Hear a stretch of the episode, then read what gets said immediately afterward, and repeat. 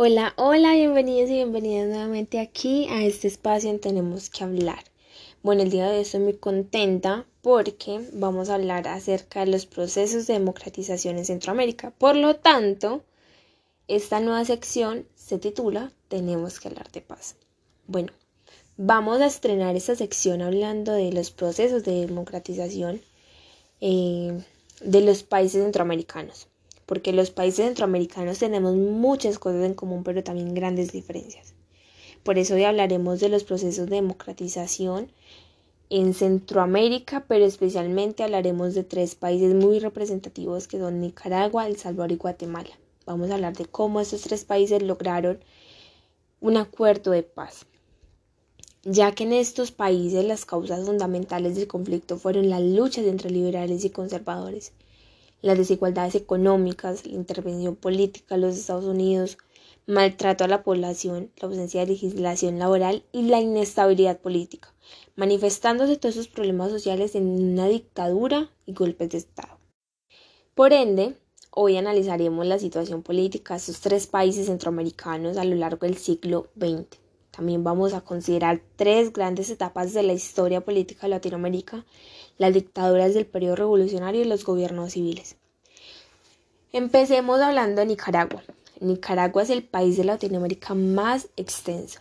Este país experimentó una intervención militar norteamericana en los años de 1912 a 1927 y de 1927 a 1933 cuando todo este horror cesa de alguna manera porque después de siete años de lucha surge la figura de Augusto Sandino, más conocido como Augusto César Sandino, quien quiere lograr expulsar a los extranjeros, pero sin embargo los norteamericanos dejaron una Guardia Nacional muy bien entrenada, la cual mantuvo el dominio de los Estados Unidos en ese territorio. Augusto Sandino eh, fue un gran patriota y un gran revolucionario nicaragüense, líder de la resistencia contra la ocupación estadounidense, como lo mencioné anteriormente.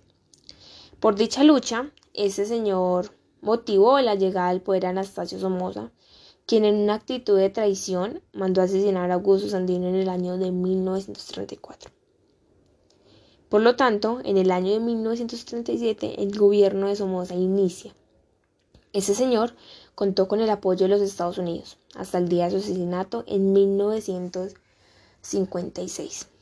Mientras esto sucedía en Nicaragua, el paisaje en Guatemala se pintaba de un país caracterizado por la existencia de grandes diferencias sociales, las cuales eran la explotación a los campesinos, asesinatos, torturas, rivalidades políticas y también militares. En el año de 1931 hasta 1944 duró todo este horror. Guatemala vivió bajo la dictadura de Jorge Buico Castañeda, en el año de 1944. Su gobierno, bueno, más bien en su gobierno se empezó a presenciar una gran oposición del pueblo y sus adversarios, de tal manera provocando esto un golpe de Estado, que finalmente lo obligó a renunciar para este año frente a esta situación que se vivía. En El Salvador, bueno, realmente El Salvador vivía su propia dictadura una dictadura creada por el dictador Maximiliano Hernández en 1931 hasta 1944.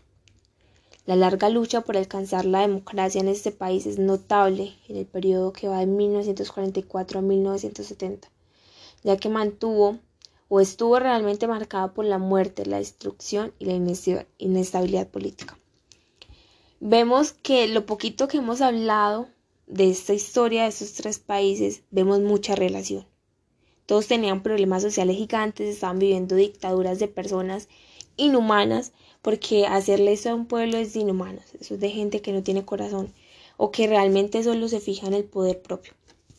Sigamos hablando sobre qué era lo que estaba pasando, porque si avanzamos un poco más en la historia, podemos evidenciar una coyuntura que nos presenta un panorama de dictaduras y guerras civiles, como se los estaba diciendo, pero empecemos hablando un poco del caso de Nicaragua, porque es que para Nicaragua fue muy significativa la dictadura de 45 años, no porque en una dictadura se viva tanta y se presente tanta muerte, sino porque esta dictadura de 45 años, este horror que se vivió tanto tiempo, impulsó a que el pueblo nicaragüense pudiera de alguna forma vivir, ver la paz.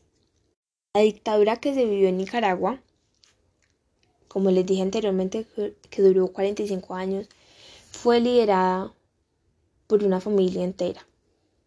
Fue liderada por los hijos de Somoza, Somoza de Biden y Anastasio Somoza de Biden. El último, Anastasio Somoza de Biden, fue realmente una de las figuras que hace que esto se torne un poco más o que coja un poco más de color porque Anastasio Somoza de Biden fue un dictador militar, fue el tercer y último miembro de la dinastía somocista, luego de su padre Anastasio Somoza García y su hermano Luis Somoza de Biden. Y su dictadura, estas tres dictaduras, porque realmente son tres dictaduras en una, se caracterizó por la persecución, la tortura y muchísimos crímenes de lesa humanidad ante la población nicaragüense. En el año de 1969 se forma en Nicaragua el Frente Sandinista Liberación Nacional, un movimiento guerrillero de inspiración marxista que surge con el objetivo de sacar del poder a Somoza.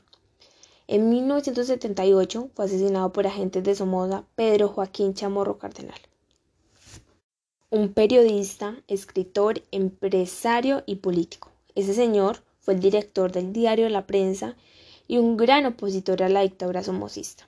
Por ende, ese asesinato desenlazó una rebelión en contra de la dictadura. En el año de 1979 triunfa en Nicaragua la revolución sandinista que logra derrocar la dictadura somocista. Anastasio Somoza de Biden renunció en el año de 1979 por la presión del pueblo y huyó hacia la isla de Panamá. Por lo tanto, en Guatemala se vivía, o bueno, realmente su, estaba subiendo al poder Juan José Arevalo Bermejo en el año de 1945 y su gobierno se caracterizó por la realización de grandes obras como la creación del Código de Trabajo, la construcción de escuelas, hospitales y viviendas. De tal manera, también fortaleció la libertad de prensa. Pero en el año de 1951 llegó al poder Jacobo Guzmán, el cual tenía una orientación socialista. Ese señor fortalece la libertad económica, la cual tenía y la cual buscaba la reforma agraria y la industrialización. En el año de 1954 sufre un golpe de Estado y por lo tanto fue obligado a renunciar por la presión de los Estados Unidos. Y en el año de 1966 asume el poder Julio César Méndez Montenegro. Ese señor mejoró la salud, construyó obras de infraestructura, brindó asistencia técnica a los campesinos y combatió la guerrilla con obras sociales. En los años 60 se formaron en Guatemala varios grupos revolucionarios, como lo son el Movimiento Revolucionario 13 de Noviembre, las Fuerzas Armadas Rebeldes el movimiento 12 de abril y el movimiento 20 de octubre. Para el año de 1982, estos movimientos se unen en la llamada Unión Revolucionaria Nacional Guatemalteca. Ese mismo año, mediante un golpe de Estado, llegó al poder Efraín Ríos Montt y en su administración aumentó el terrorismo. Los indígenas fueron masacrados, aumentó el número de muertos y desaparecidos. Nada lejos de la realidad colombiana. En el año de 1989, este gobierno fue derrocado y por consiguiente condenado por delitos de lesa humanidad. Mientras tanto, en El Salvador seguía la larga lucha. En los 70 surgen unos grupos revolucionarios y en 1980 estos grupos que eran guerrillas se unieron y formaron un solo grupo llamado Frente Farabundo Marte, que tenían como objetivo la liberación nacional. Los procesos de pacificación en Latinoamérica tienen su momento de culminación a partir de los años 80 y especialmente por los acuerdos de Escúpulas II. En 1987, en ese momento, se reunieron cinco presidentes de Centroamérica en la ciudad de Esquípulas, ubicados en Guatemala, para así dialogar sobre el plan de paz que estaba proponiendo Costa Rica. El documento de II trataba muy brevemente eh, de cómo establecer la paz firme y duradera en estas regiones, en esos territorios.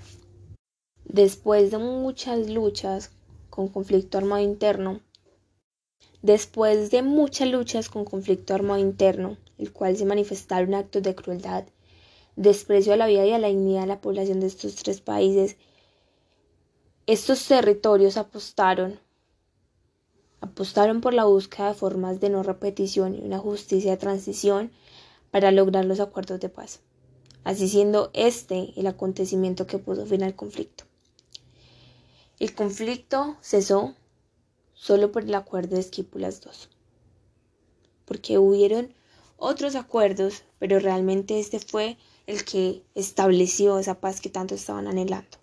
Concluyo diciendo que juntos podemos hacer realidad la paz en nuestro país. Los jóvenes colombianos también hemos vivido la guerra y conocemos el dolor, porque lastimosamente si vemos lo que pasó hace varios años en esos tres países, también es un claro ejemplo de lo que está pasando ahora en Colombia.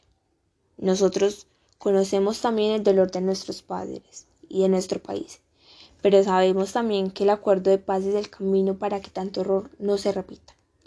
Hoy les quiero hacer la invitación, porque hoy tenemos la oportunidad de construir entre, todos y todas la paz en nuestro territorio.